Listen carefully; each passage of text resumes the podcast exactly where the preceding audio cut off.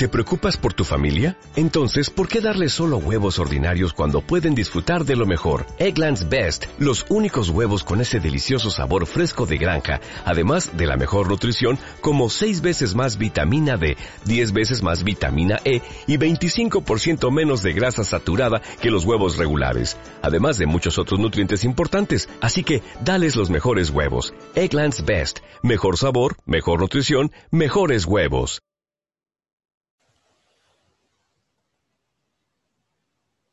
Ayer vamos a empezar a tratar un tema que es muy importante y he notado que es un tema que puede ayudarnos y seguro nos ayuda si lo trabajamos para poder dar respuesta absolutamente a un montón de situaciones, a un montón de cosas que hay veces eh, de alguna forma nos asustan, nos ponen mal, nos disgustan.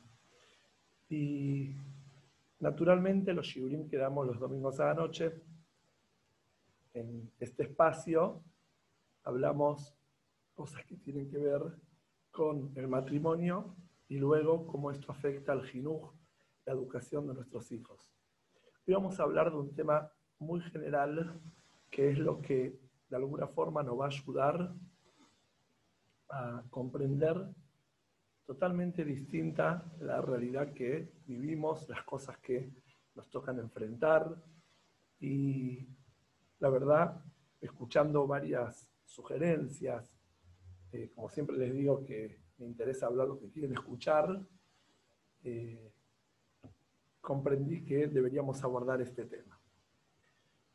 Como dije, vamos a hablar de un tema muy importante. Es un tema que nos toca absolutamente a todos y todas, a cada familia, a cada uno en forma individual. Naturalmente, los temas que hablo son, por pedido de ustedes, los temas que me piden, ¿está bien? Las inquietudes que presentan. Y no siempre me escriben y me mandan un WhatsApp o un mensaje y me dicen, este tema me interesa pero me lo comunican de otra forma.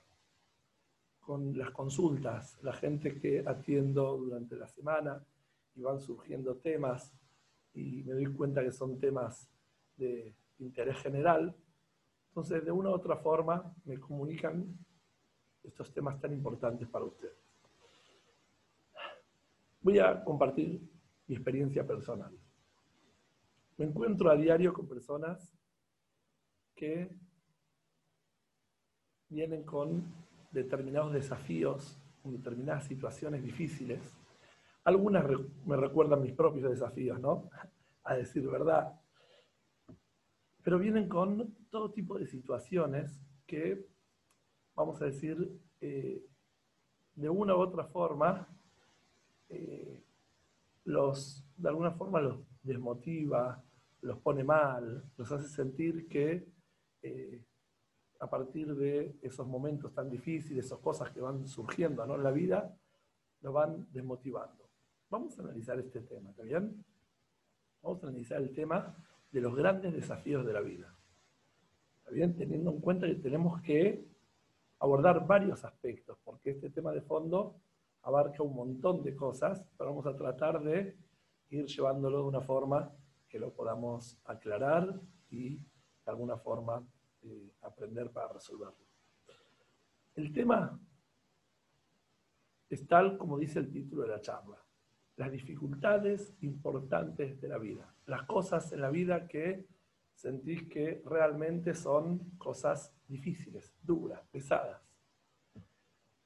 Qué doloroso es descubrir un día que todo te cambió, que ya no es como era antes sentís que los desafíos te superan, te sentís perdida, perdido, eh, sea por algo que pasó con respecto a tu trabajo, a tu parnasá, a tu familia, a tu pareja, a tu matrimonio, con tus padres, en tu comunidad o en cualquier otro orden de la vida. Son cosas que de repente decís, wow, me cambió la vida. A partir de este momento ya no son las cosas como eran antes. De repente sentís que vino algo que te aplastó, que te quita la libertad, que te deja expuesta a comentarios ajenos, a juicios, a miradas de, a veces de la misma familia, de la comunidad, de tus vecinos, y sentís como que eh, ya está, ya perdiste la frescura de la vida, perdiste la alegría, ya vino y te aplastó esta situación. Pueden ser cosas más graves o menos graves, pero de alguna forma sentís que hay un antes y un después. Pueden ser cosas muy graves, ¿está bien?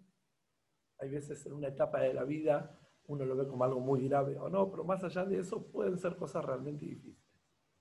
Y es acá donde reaccionás de distintas formas ante estas situaciones. O la negás, decís, no, no, esto no puede ser de ninguna forma. O en otro momento pasa que te deprimís y no haces nada. En otro momento te enojas, empezás a culpar a los demás. Intentás que otros se hagan cargo. En algunos casos te vas del país. En otros casos te vas de tu matrimonio. En algunos casos te alejas de la sociedad. En otros justificas el mal. De alguna forma como que te amigas con el mal. Y decís, y bueno, debe ser de que el mundo es así, como dice el tanco, el mundo fue y será. Entonces decís, bueno, es así y hace lo que se puede y te transformas de a ratos en, esa mala persona. Todas estas no te ayudan. Te pueden calmar un rato, cuando la negás, cuando te escapás, cuando te unís al mal, pero el problema sigue latente. Y te vuelve a caer más adelante, nuevamente, de una peor forma. Hoy vamos a tratar de darle otra lectura la lectura correcta del punto de vista de la Torá, la lectura correcta del punto de vista de Hazal o Jajamín, como nos enseñan a ver las situaciones difíciles de la vida, para poder comprender de qué se trata todo esto. Porque hay personas que dicen, uh, hasta que no la vivas no sabes de qué se trata. Hay personas que te dicen, eh, aprovecha la vida cuando sos joven porque después la vida real aparece y no es lo que pensabas. Son todos comentarios, vamos a decir, bastante eh, pesimistas, ¿no? Bastante feos. Comentarios como que la vida en verdad es algo feo, que los problemas de la vida algún día barminan, te van a alcanzar y te vas a dar cuenta de qué es la vida. Entonces, vamos a tratar de darle otra lectura, porque lo más importante es tener la capacidad de poder ver la misma situación con otra mirada, una mirada más amplia, una mirada que puedas encontrar la mejor versión, que es la versión auténtica, como Jajamín nos enseñan a ver las cosas difíciles. Si recuerdan, la semana pasada hablé un poco de mi mamá, hablé algunas anécdotas. Bueno, hoy voy a compartir una enseñanza de una anécdota que me contó mi papá que siempre, con su visión tan clara, me enseña a comprender la vida de una forma distinta. Y como dije en los shiurim de Jinuj, el Jinuj no termina cuando uno se casa. Los padres nos educan toda la vida y hasta después de 120 años nos siguen educando. Entonces, algunas cosas nos dijeron de joven y las comprendemos tiempo más tarde. Pero mientras los tenemos, vamos aprovechando y aprendiendo día a día de sus enseñanzas. Les voy a contar esta historia. La historia consiste en una señora muy humilde que vivía en Francia cumplía 70 años. Una mujer que nunca salió de su país, una mujer que vivía con lo que recibía de, de su jubilación, su pensión. Imagino que en Europa un poco mejor que acá, en Francia. Pero su familia para su cumpleaños de 70 sorprenden a esta señora, esta señora mayor, y le regalan un pasaje a Suiza donde iba a tomarse un tren y iba a recorrer los Alpes suizos y bueno, era un recorrido extraordinario, maravilloso, en un tren muy moderno, primer mundo, y iban a esperar que haga el recorrido y vuelva, porque con mucho esfuerzo lograron comprar un pasaje y un paseo en este tren.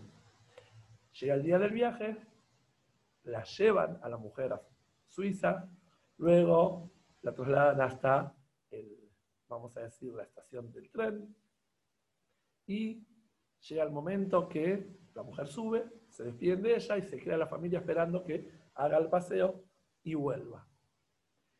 Bueno, ansiosa la familia, la espera que vuelva, les cuente sobre las montañas nevadas, sobre esa maravillosa vista, ¿no? Ese paisaje. Cuando vuelve la señora, le dice, qué rica la comida. La verdad, un manjar, los platos gourmet que servían en el almuerzo. Increíble, miren, y empieza a mostrarle fotos que sacó de esos platos tan increíbles, platos de comida que ya nunca la vida tuvo la posibilidad de comer. Luego les dice, increíble, había hasta un, un piano, había un hombre tocando piano durante todo el recorrido y miren, lo grabé, escuchen qué lindo las melodías. Bueno, y sigue hablando y dice, y los sillones, algo increíble increíble lo cómodo que eran, cómo estaba templado el tren, un calorcito adentro, hermoso. La verdad, increíble todo.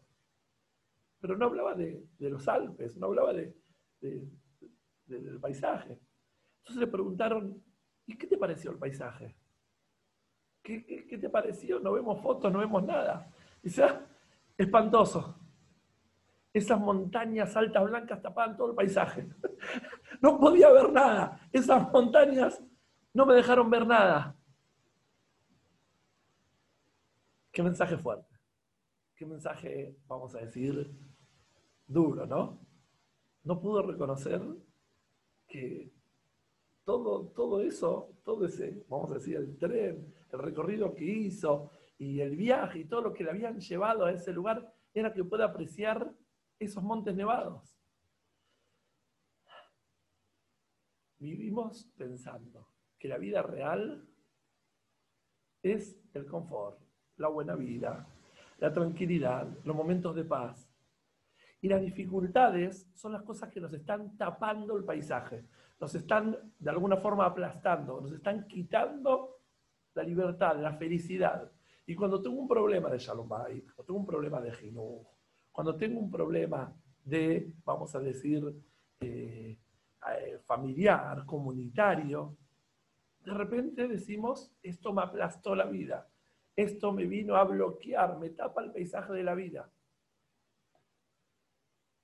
Todo lo contrario. Todo lo contrario. Podés descubrir, Barminán, que tiene tu matrimonio un determinado problema, tu pareja tiene cierta característica, que te disgusta, que les cuesta encontrar la forma de resolverlo, que tu institución carece de esta u otra cosa, que tu familia se encuentra en una situación bastante complicada, en algunos casos una separación de pareja, un montón de cosas. Dios no permita la pérdida de un ser querido, un bien importante que uno pierde. Es acá donde tenés que comprender que ese es el paisaje que viniste a mirar y ese es el desafío que tenés que enfrentar. De eso se trata tu recorrido en la vida. Viniste para eso. No es que eso te quita la libertad de la vida.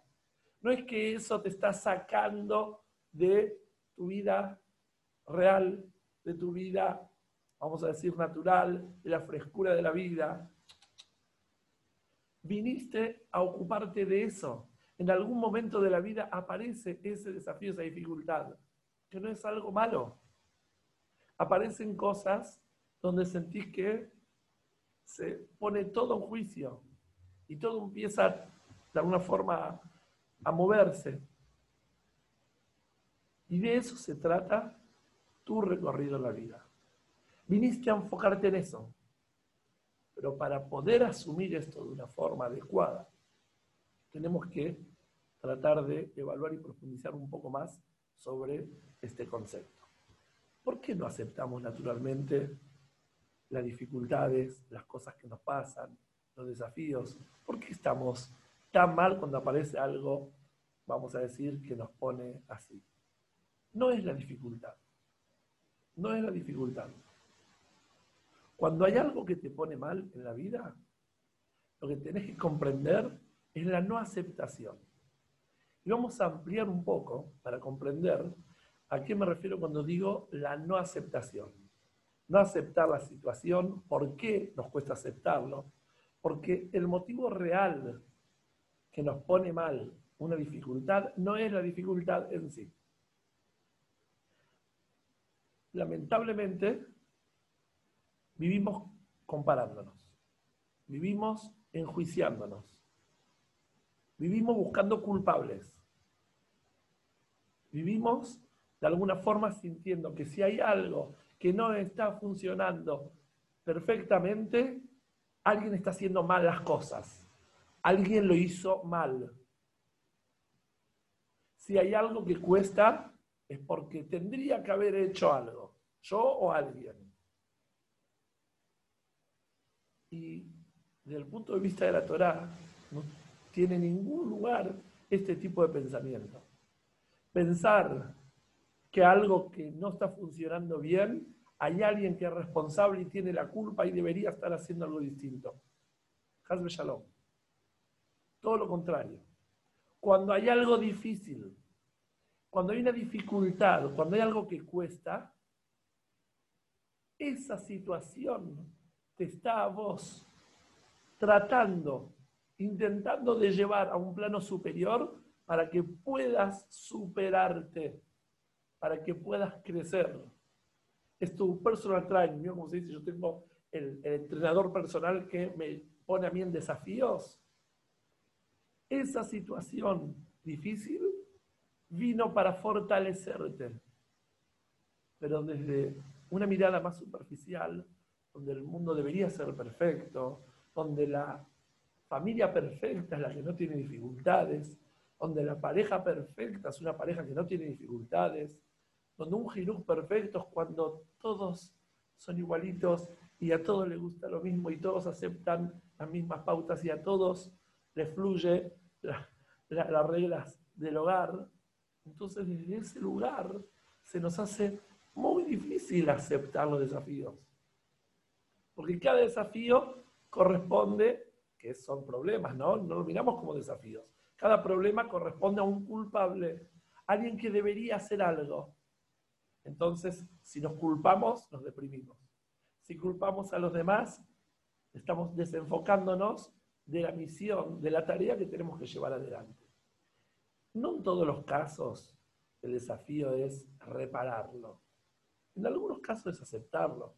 En otros casos es esperar el momento para ver si realmente tenemos lo que hacer. En algunos casos vamos a pedir ayuda. Pero comprender que una situación de dificultad es algo que va en contra de la vida auténtica, de la vida natural, original, como debería ser, es la mirada que nos hace constantemente derrumbarnos. Es muy torturador vivir comparándonos, pensando que a toda la vida nos tiene que tratar de la misma forma. Que si a vos la vida te presenta un desafío, es porque vos no hiciste las cosas bien. Y te comparás con la otra persona que este aspecto lo tiene desarrollado y resuelto. Y cada cual vino al mundo con otra característica. Y las características que tenemos son acorde a los desafíos que Hashem nos va a dar. Entonces, así como te sentís tan distinta, tan distinto a tus pares, los desafíos también son distintos. ¿Por qué hablo tanto de la comparación? Vivo en comunidad, amo vivir en comunidad y a la vez padezco los temas que uno vive en comunidad. Como todo, como familia, como en sociedad, en cualquier, vamos a decir, área social. Y vivimos muy, vamos a decir, escondiéndonos de los problemas que tenemos que enfrentar por ese gran temor a los juicios, a no ser aceptados, a no ser de alguna forma mirados bien. Hablo de, mi experiencia atendiendo gente de todas las ramas, de las distintas áreas de la comunidad. Atiendo líderes comunitarios, atiendo Morim, atiendo Morot, atiendo alumnos, atiendo personas que hicieron Teshua, atiendo personas conversas, atiendo personas que están en proceso de conversión. Acompaño a gente de las distintas áreas y les aseguro que estamos todos enfrentando los mismos desafíos. Todos y todas enfrentamos los mismos desafíos. A todos nos cuesta reforzar nuestro Irachamayim. A todos nos, cuesta reforzar Irachamayim en nuestra casa. A todos nos cuesta encarar el jinús con tranquilidad, sin desesperación y sin qué va a decir y qué va a opinar y de qué forma. Pero acá lo que hace la gran diferencia es si negamos las dificultades, tratamos de maquillar la situación o enfrentamos con altura, sin miedo al fracaso, sin miedo a que las cosas no salgan como aparentería, como deberían, ¿no? Como aparentan ser, que no es real, las cosas no deben ser perfectas. Y ahí podemos encarar la situación con aceptación, con paz, con tranquilidad, con dedicación. Si tengo en mi cabeza la imagen que va a dar esto, estoy tan ocupado salvando la imagen mía o de mi familia o de mi comunidad y no puedo utilizar toda esa energía para resolver, entonces lo que estoy haciendo es maquillar. Estoy tapando. Y lo que menos ayuda en una sociedad como la que estamos viviendo, en una época como la que estamos viviendo, es posponer los problemas. Tenemos que dar respuesta y a veces la respuesta no es resolverlos, es encararlos, aceptarlos, poder ver que todas esas cosas que naturalmente nos puede ser aterradoras, de eso se trata la vida. Ese es el paisaje que viniste a ver. Esos son los Alpes suizos. No te está tapando el paisaje esas montañas. De eso se trata el recorrido. Y a veces analizo esto y cada vez que lo vuelvo a plantear, vuelve a, de alguna forma, recobrar más sentido. ¿La vida acaso es un examen o es un aprendizaje? Desde el Yadut, la Torah mira la vida como un entrenamiento constante. Todos los días nos golpeamos el pecho por falencias que cometemos. Y nos volvemos a encontrar con las mismas confesiones al otro día, que volvemos a decir a Shem Hatati, Abiti, Payati, por las mismas cosas. ¿Acaso a alguien le da vergüenza decir el bidui cuando va al Beta Knesset? Pararse delante de quizás 100 personas, bueno, hoy en día 20, eh, oficialmente pero pararse delante de otros y decir Hatati, Abiti, Payati, volví a caer en lo mismo que caí ayer. Caemos, volvemos a caer, volvemos a caer, pero vamos aprendiendo en el camino los mensajes de la vida. No intentamos salir de las caídas, no intentamos dejar, dejar de ser seres humanos. Entonces acá es donde nos encontramos con una sobreexigencia bastante importante que cae sobre nuestros hombros de la perfección. Trabajo en el área de educación hace más de 20 años. Desde muy joven empecé a trabajar con chicos, adolescentes, con jóvenes, chicas, actualmente en el Majón, distintos lados.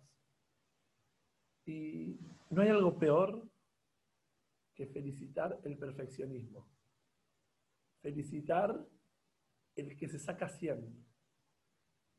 ¿Cuánto cuesta inculcar a un chico algo tan obvio?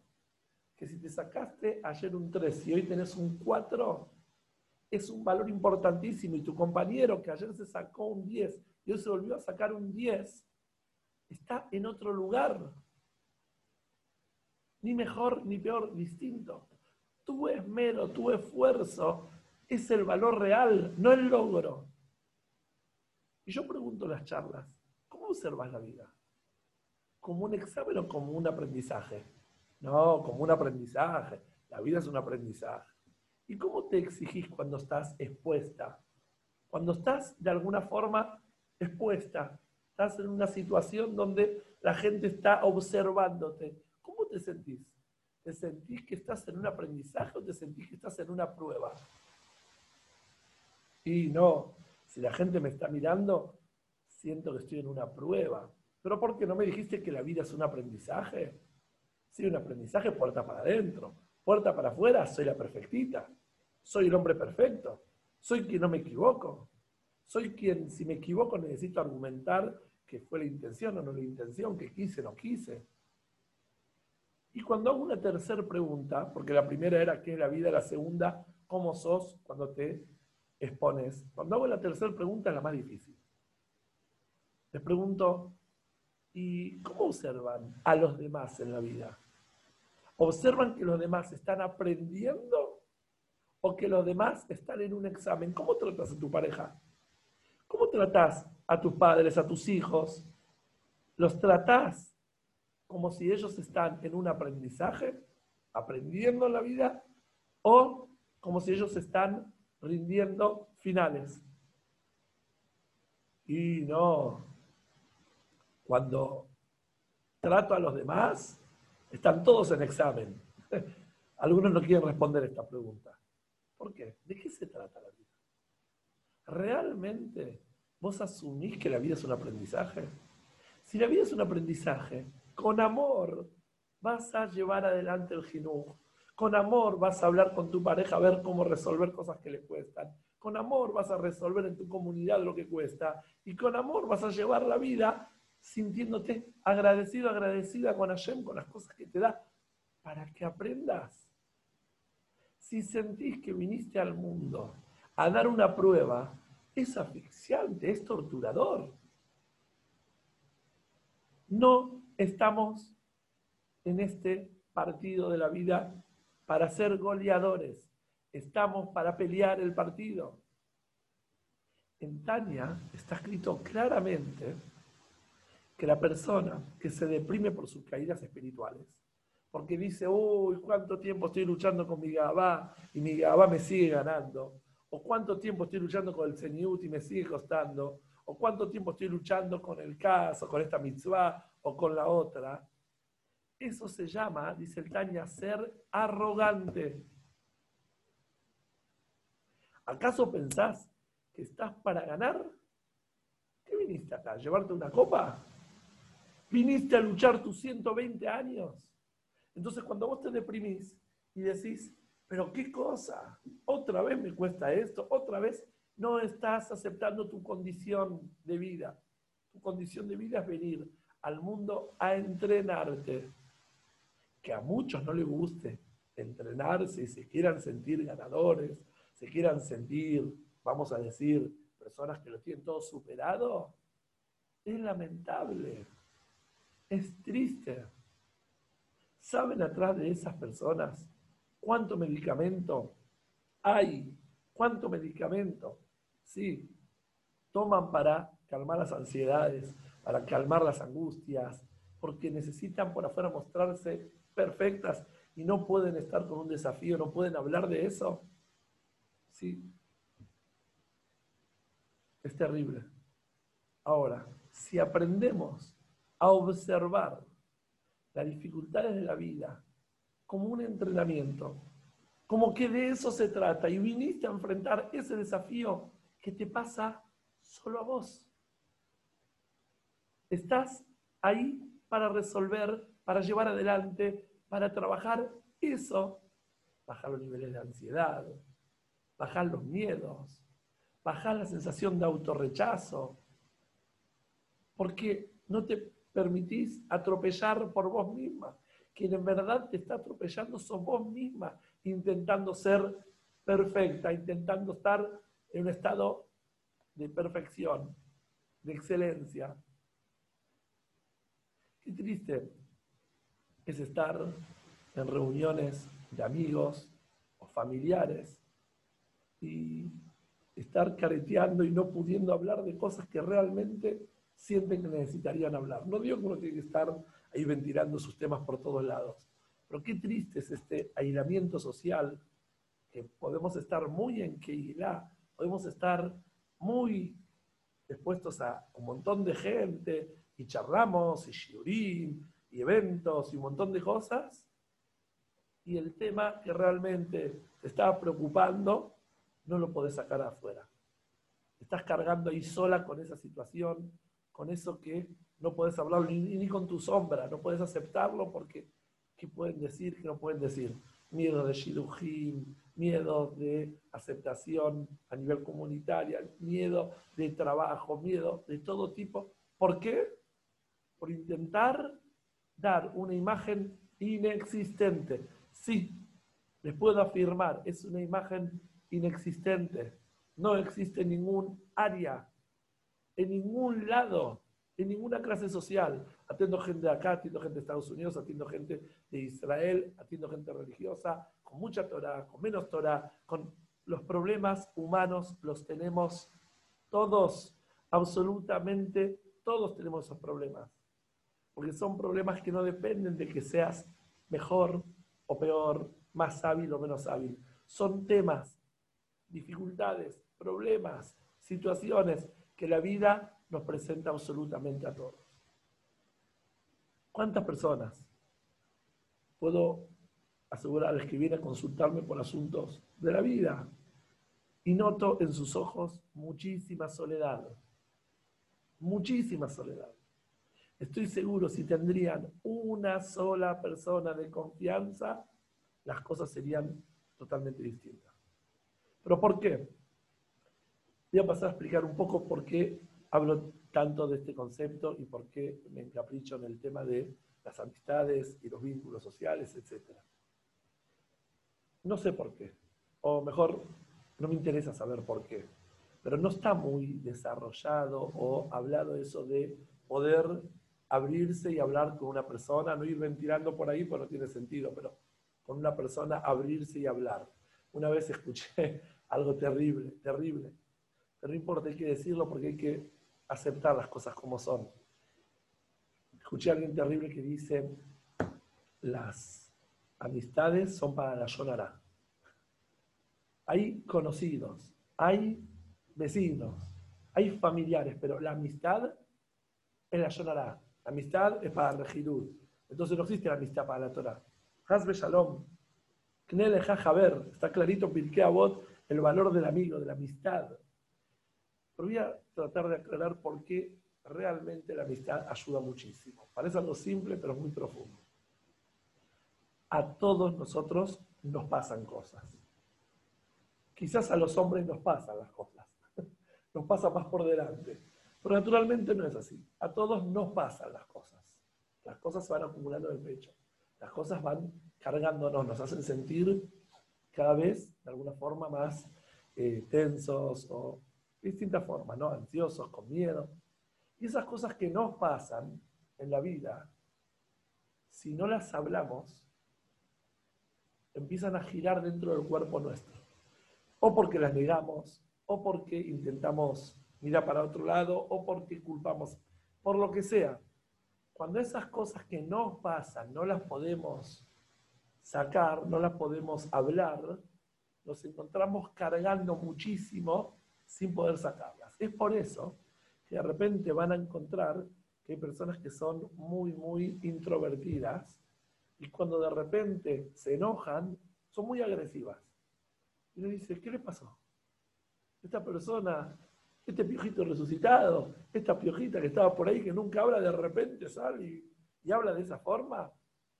O hay veces vemos personas solas, personas solitarias, que por algún motivo están por ahí en la vida, solos, solas, y de repente cuando tienen que dar una opinión o cuando hablan de algo, hablan, hablan, hablan, hablan, hablan, no paran de hablar.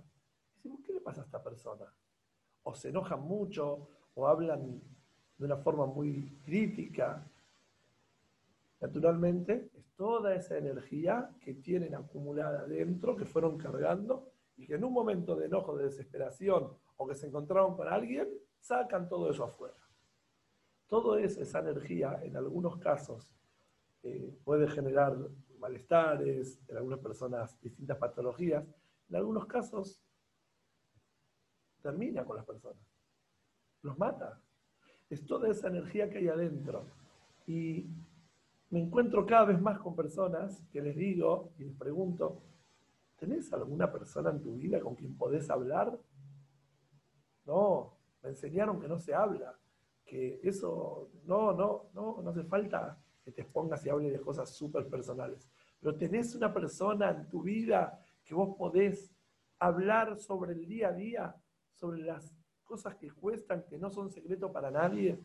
¿Acaso es secreto que a mí, a vos, a vos, a ella, a la otra, todas las que están acá, nos pasan cosas que nos cuestan el matrimonio?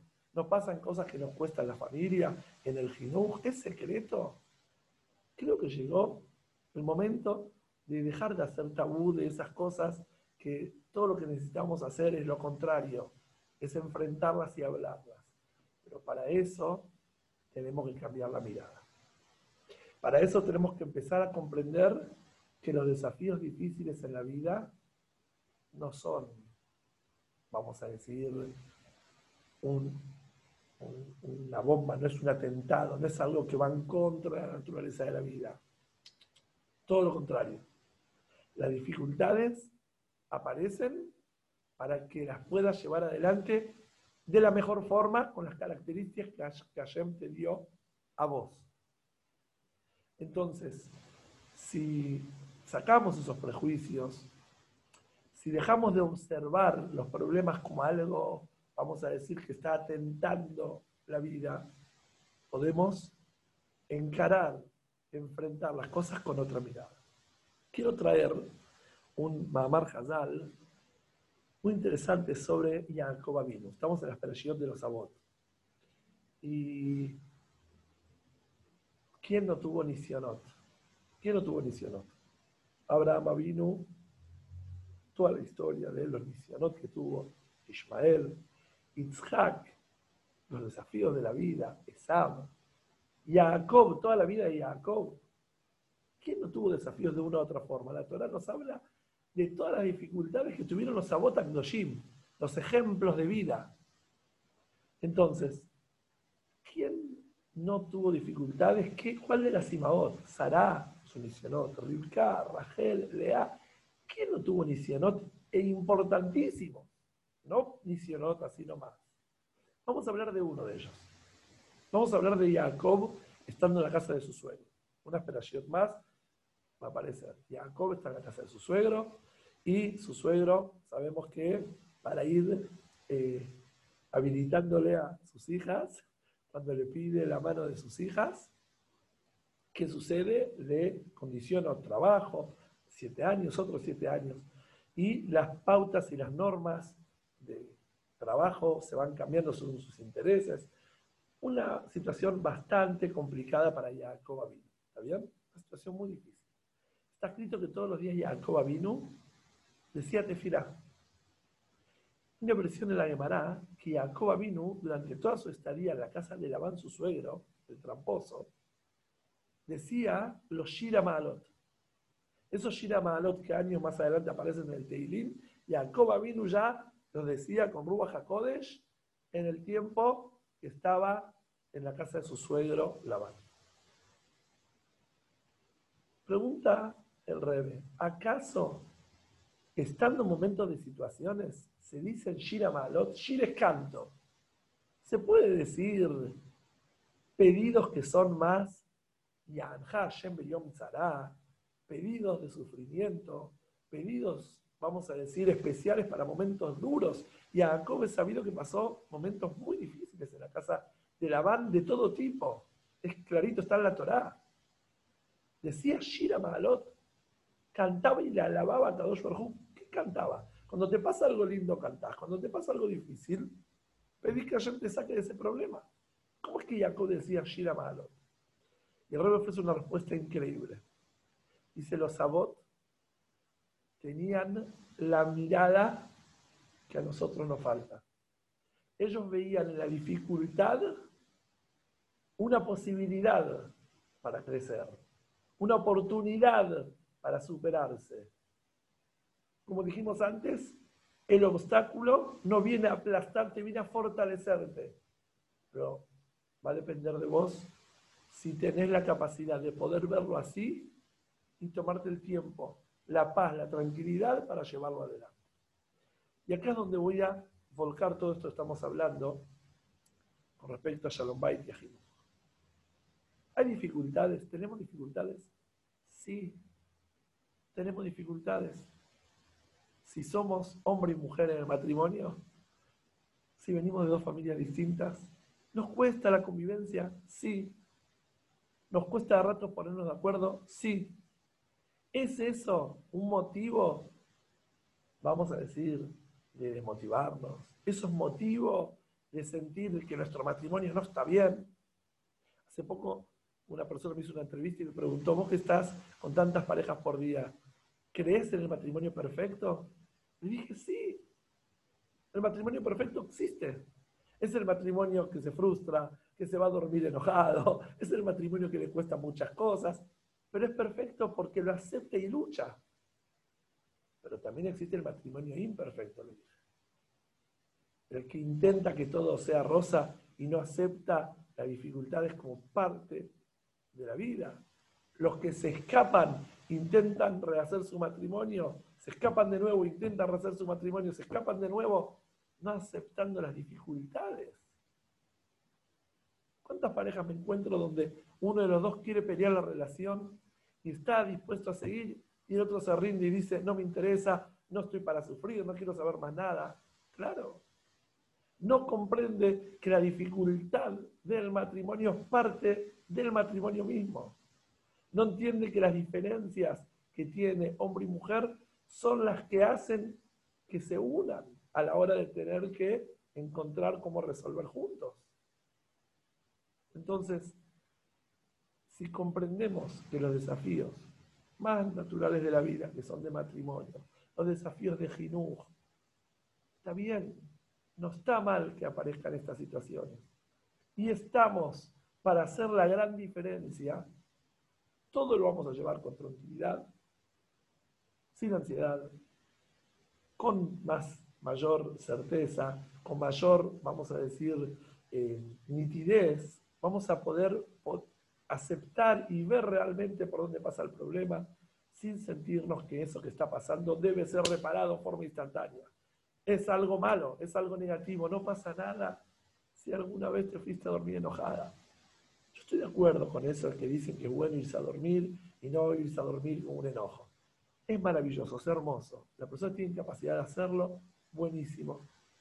Pero no, se cayó el cielo abajo y se fue a dormir enojado.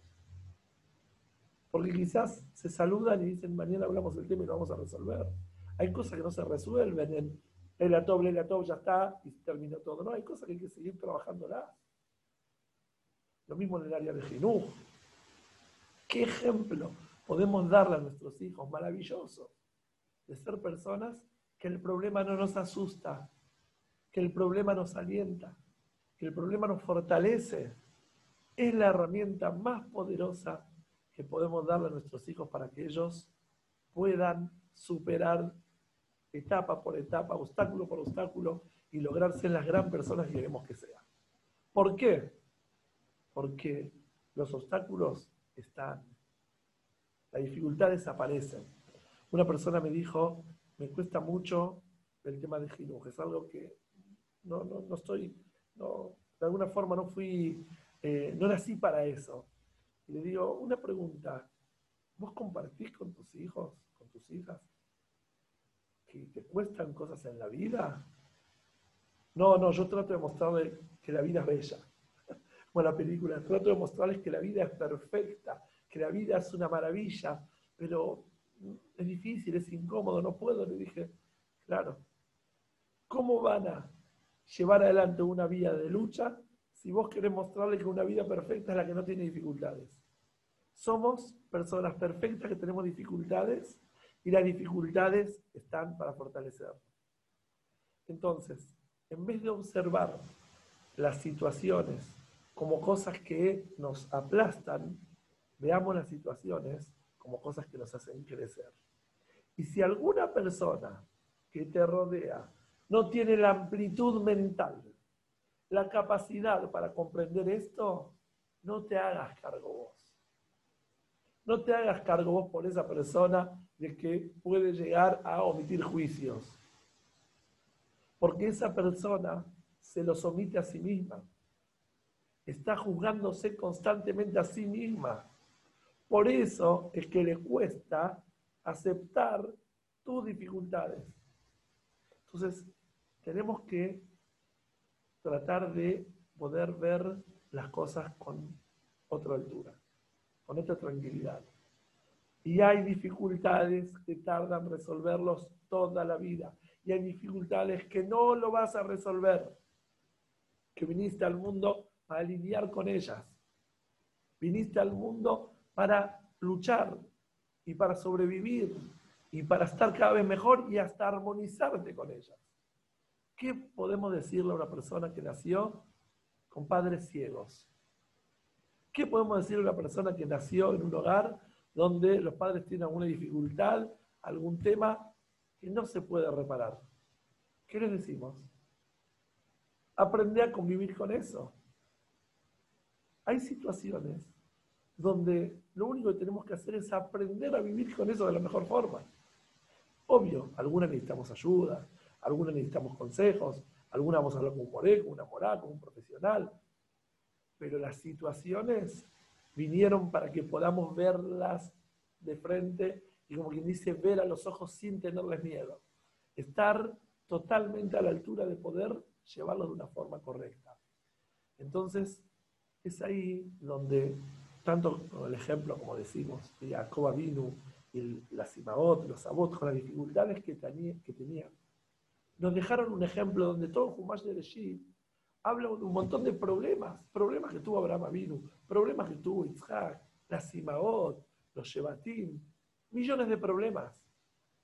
¿Quién tuvo más problemas? Se dice que Abraham tuvo problemas de Jinús con Ismael, Isaac tuvo problemas con Esab, Jacob, todos los hijos íntegros. Pero ¿quién tuvo más problemas de Jinús que Jacob vino con las internas que habían entre los hermanos? Los hijos de las distintas esposas. ¿Acaso le quitó el título a Jacob vino que sus hijos tenían dificultades de Jinuj? Le quitó el título a la Simaot, que tenían dificultades para quedar embarazada, que tenían dificultades para llevar adelante su vida. Sarah con Agar, con Ismael, todas las historias, las internas, todas las cosas que pasaron.